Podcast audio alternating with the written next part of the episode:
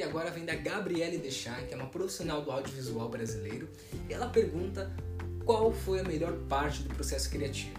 Então, Gabi, eu penso que a melhor parte do processo criativo foi nessa captação de ideia.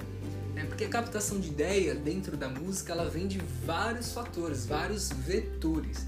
Por exemplo, a, a letra, a criação da melodia, a criação do arranjo, a criação da entonação de cada sílaba, de cada palavra, porque isso vai gerar uma certa emoção para cada palavra, né? Então, é, foi acerca da captação do que, que eu queria passar, da ideia. Então, quando a gente aborda sobre a letra, então eu tenho que fazer uma captação do que, que eu quero falar. Por exemplo, se eu quiser fazer uma música sobre superação, então eu vou ter que pegar elementos que eu queira, referências sobre superação e, faz, e fechar o cerco sobre isso. Né? E a temática principal ela deve estar dentro do refrão. É o refrão que vai resumir toda a ideia.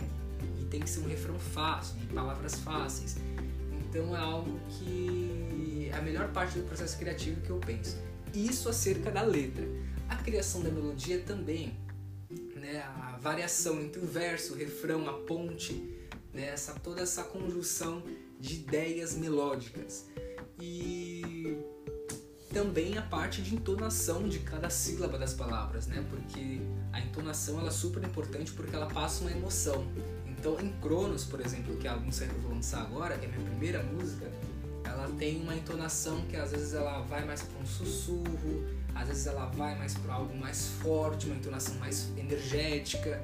Aí é um, um balanço que faz e isso prende o ouvinte, né? Então, foi criar toda essa captação e conseguir passar esse sentimento. Então, quando eu queria abordar questões mais uh, que envolvessem razões, né, a parte mais de, de, reflexão, então eu abordava de uma forma mais pausadamente. Aí quando vem o refrão, aquela explosão, então era mais energético, enfim.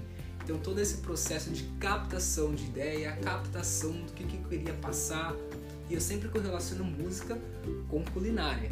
Então, por exemplo, eu pego um tempero, hum, esse tempero aqui é ótimo, taca na panela, mexe, fogo alto.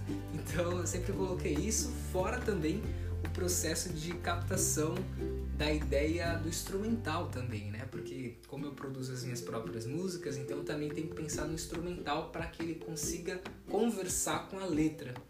Então, a melhor parte do processo criativo é conseguir captar a ideia e resumir tudo em 3, 4 minutos ou menos.